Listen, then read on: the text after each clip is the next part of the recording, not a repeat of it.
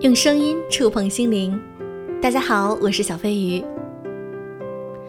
二零二零年终将是不平凡的一年，这一年里，我们有失去，也有得到。疫情让我们改变了很多，也对自己的生活有了重新的思考。如果说这一年的际遇，我觉得是开始臣服起规律和安定的力量。无论什么时候，都让自己规律地处在某个状态。要开始忙碌工作的那一天，掀开被子起床，按部就班刷牙、做早饭，赶着去上班。忙碌一天之后，做做瑜伽，烧点小菜，可以算是安住的一天。我也开始学会了接受“勉强”二字。年少的时候呢，我是一个极度的完美主义者。假如觉得今天录的节目不好，我便开始有强烈的自我质疑：我还能不能继续录下去？我还能不能继续做电台？那后来，我学会了把自己的主播生涯当做股票 K 线来看待。今天录播或者直播的节目收听量不是很好，就当做是股票跌了。明天录得好一点，直播做得精彩一些，那便是涨了。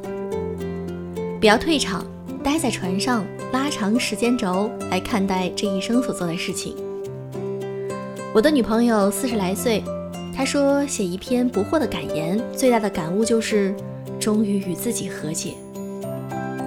二零二零年，我体会到了他的那份和解，不过就是在某一个急匆匆、傻乎乎、心塞塞的当下，能够做自己的陪伴者，而不是判官。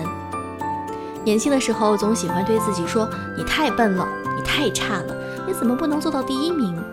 但现在已经学会了对自己说：“你还行，还可以，坚持住，不算太差。”所以，我们便知道婚姻为什么难。我们连陪伴自己都如此漫长而困难，在漫漫的旅途中，很难没有对自己缺乏耐心的时候，总想指责，总想放弃，所以常有人对我说抑郁。在一个偌大的城市里，感觉不安、焦虑、恐惧。每当这时候，我都会问他们：可曾按时起床？可曾好好吃饭？答案大多是睡不着，也不想起，吃饭已经是连续几天的外卖。那这时候我就没有什么高深莫测的理论给他们，先把睡前刷手机的毛病改掉，十一点认真上床，睡不着就看点晦涩的安静小书，或者仰头仰望天花板数羊，总有一个晚上能沉沉睡去，总有一个早晨能心无旁骛的早早的醒来，对着窗外说一声“世界你好啊”，然后给自己做一顿丰盛的早餐，荤素搭配，吃些新鲜的蔬菜水果。坐在窗前喝杯咖啡，你便知晓生活真相。那这一刻，你即痊愈。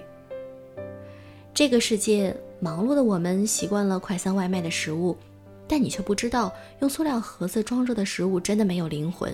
一定要有那么几顿是你安安静静的洗刷厨房、收拾灶台，做一点有灵魂的东西给自己吃。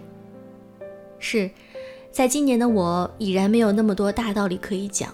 很多人迫切地想找世界要一些事情的答案，但智慧的人们早已领悟到，答案就是你如何安住这一天，在你的内心，你真的要与自己和平相处，恬淡度日，你才拥有了这一天。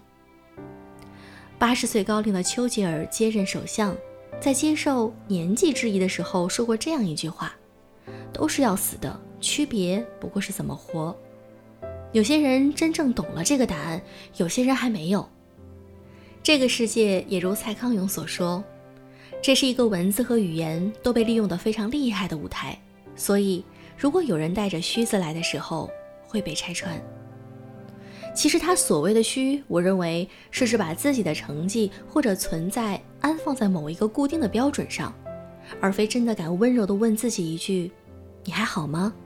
你最近怎么样？”因为有很多人，只要问自己这句话，他就会垮掉。二零二零年，我学会在遇到过不去的坎儿时，选择先缓一缓，接受当下那个暂时虚脱的自己，就停在那儿休息。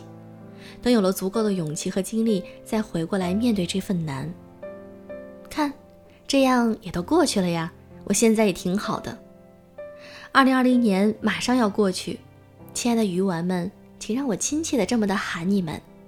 在我开启了每晚和你们直播间的相遇之后，我发现自己竟然能够忘掉白天工作上的烦心事和疲惫，变成另一个快活的自己。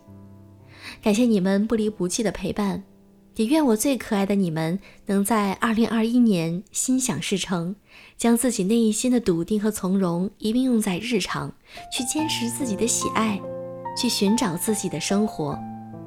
我也会一直在这里用声音陪伴你们，在直播间守候你们。愿二零二一年，我们一切都安好。